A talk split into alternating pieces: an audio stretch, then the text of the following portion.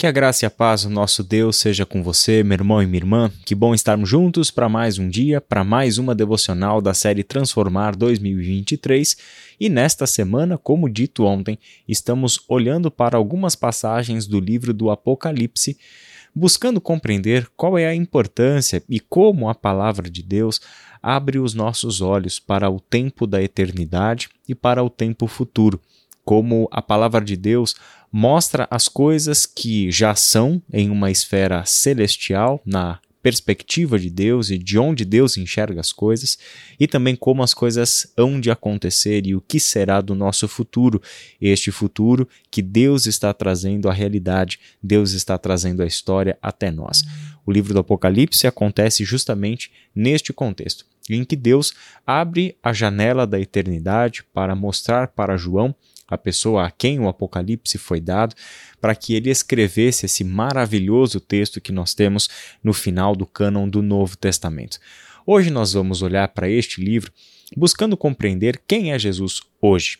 E é interessante que, dentro de um imaginário cristão, quando a gente ouve o nome de Jesus, quando refletimos sobre ele, lendo ele no Novo Testamento, lendo um livro sobre ele ou ouvindo uma pregação, nós uh, temos, inevitavelmente, uma imagem mental que se forma da pessoa de Jesus.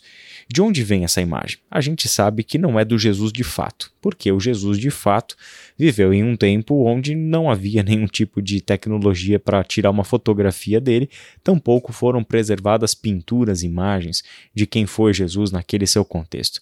Todo o nosso imaginário cristão acerca da pessoa de Jesus tende a pensar ele a partir do seu ministério há dois mil anos atrás, isto é, as representações que foram feitas de uma pessoa que vivia na Palestina do sexo masculino, na faixa etária em que Jesus empreendeu o seu ministério e assim por diante. Isso vem do mundo da arte, vem do mundo do cinema, do mundo do teatro, enfim, são aquelas vestimentas, aquelas características físicas. Algumas coisas são completamente fora da realidade. Por exemplo, a imagem de um Jesus europeu, loiro de olho azul, uh, ou cabelos castanhos claros e olhos claros e assim por diante. Isso é completamente fora da realidade do que seria uma pessoa que viveu lá na Palestina dois mil anos atrás. Independente de quais sejam as características físicas de Jesus de dois mil anos atrás, ou até mesmo a imagem muito marcante de Jesus para nós hoje, que é ele pregado na cruz, o Jesus do crucifixo e, e etc., nós temos uh, uma imagem muito viva de Jesus dentro do livro do Apocalipse. Porque para nós cristãos, Jesus não ficou lá há dois mil anos atrás. Ele está vivo e ele tem um corpo. Ele está vivo hoje e hoje ele tem um corpo.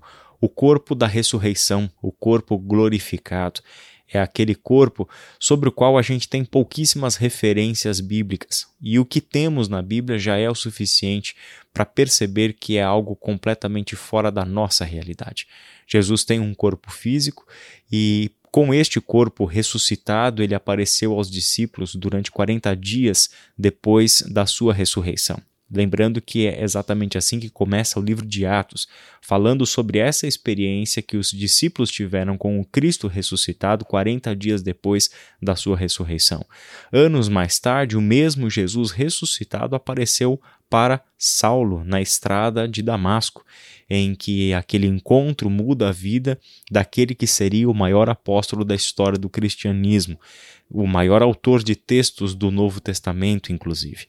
Temos ali diversas aparições então de Jesus com um corpo glorificado e este corpo ele possui até hoje e jamais desencarnará. Jesus não volta a ser espírito depois da sua ressurreição.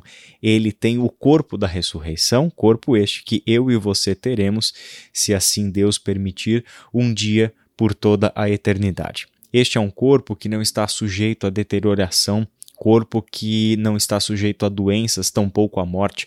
A morte já não traz mais efeitos sobre este corpo da eternidade, porque ele é o corpo da nova criação. É com este corpo que um dia todos nós ressuscitaremos se assim permanecermos no Senhor Jesus Cristo.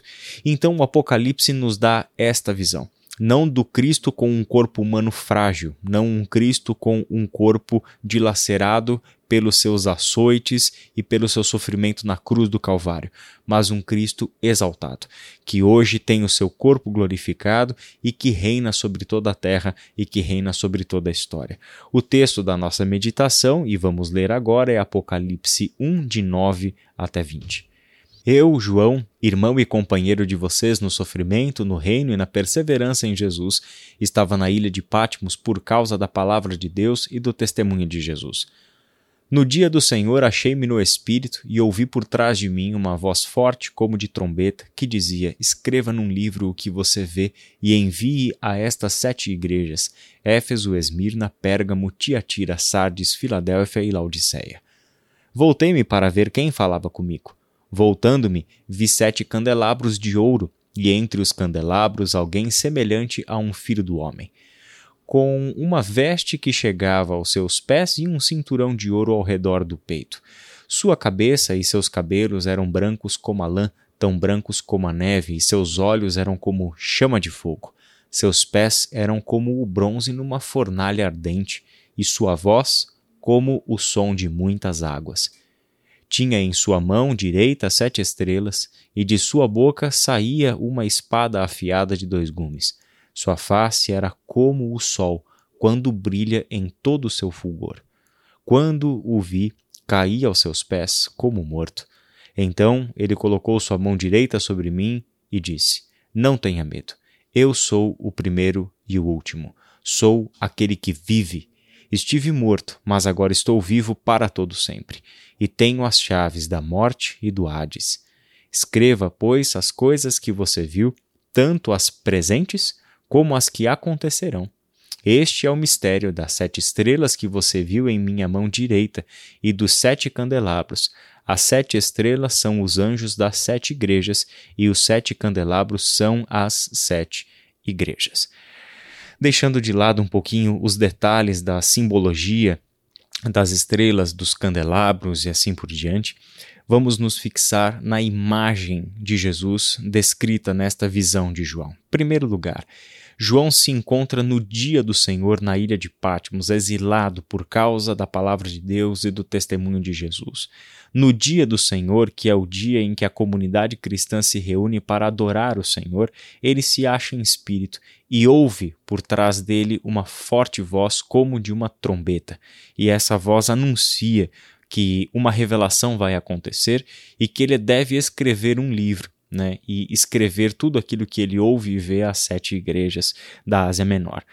Esta visão do Senhor no dia do Senhor é muito significativo, porque é aqui que Deus está abrindo para João uma janela da eternidade, para ele contemplar a eternidade. Sobre isso a gente vai falar mais amanhã, inclusive na nossa devocional. Mas ao contemplar a realidade agora, oculta aos nossos olhos, é como se fosse a realidade por trás da cortina da história. O que de fato acontece nos bastidores de tudo isso que você e eu conhecemos como experiência de vida, que conhecemos como história. Quando este véu é retirado, João vê e ouve estas coisas. Quando ele se volta para ver quem fala com ele, ele tem uma visão impressionante. Ele vê alguém semelhante a um filho de homem, e este filho de homem, ou semelhante a um filho de homem, é uma referência ao texto de Daniel, capítulo 7, verso 13. Sugiro que você faça a leitura desse texto e, se possível, todo o contexto ali de Daniel, capítulo 7. Este é aquele que recebeu do Senhor o governo sobre toda a terra, e este é o filho do homem que a ele é dado o governo de toda a história por toda a eternidade. Este é aquele que esteve morto e que agora vive. Ele é o próprio Jesus Cristo, o Filho de Deus. E a descrição de Jesus hoje, ela é de fato marcante, impressionante. Mostra uh, um ser humano, ele tem cabeça, ele tem pés, ele tem tronco, ele tem mãos, ele tem voz, ele tem olhos, então cabelos, né? É a descrição de um ser humano, porém a visão de João é uma descrição gloriosa. É Jesus que tem os seus cabelos brancos como a lã, seus olhos como chamas de fogo, seu pé como bronze reluzente, a sua voz como o som de muitas águas, e da sua boca que sai uma espada afiada de dois gumes, uma forma de retratar com clareza a palavra que procede da boca de Deus. Esta é a visão adequada para que nós entendamos quem é Jesus hoje. Embora persista na nossa mente a imagem de Jesus há dois mil anos atrás, durante o seu ministério terreno, nós não podemos esquecer que o ministério terreno de Jesus se findou com sua morte e sua ressurreição, e uma nova etapa da sua vida e do seu ministério surgiu quando ele foi ressuscitado dos mortos. Jesus hoje tem um corpo glorificado, corpo preparado para a eternidade que a morte já não alcança mais. Este é o nosso destino, ter um corpo como o de Jesus. E esta é a imagem adequada para que nós o adoremos como ele é hoje. Não é o Cristo do crucifixo, não é o Cristo de dois mil anos atrás, mas o Cristo Senhor que governa o universo, que esteve morto e que agora vive e que tem nas suas mãos as chaves da morte e do mundo dos mortos, a chave do Hades. Este é aquele que viverá para sempre, que reinará para todo sempre e que permanece sendo o nosso Salvador, Senhor e Mestre. Que Deus abençoe o seu dia com essa reflexão, com essas imagens, que você possa meditar neste texto, deixar a sua imaginação ser moldada pela palavra de Deus, para que tenhamos uma imagem correta, para que tenhamos uma fé que entende de fato quem é Jesus, com o qual nós estamos conversando hoje. Até amanhã.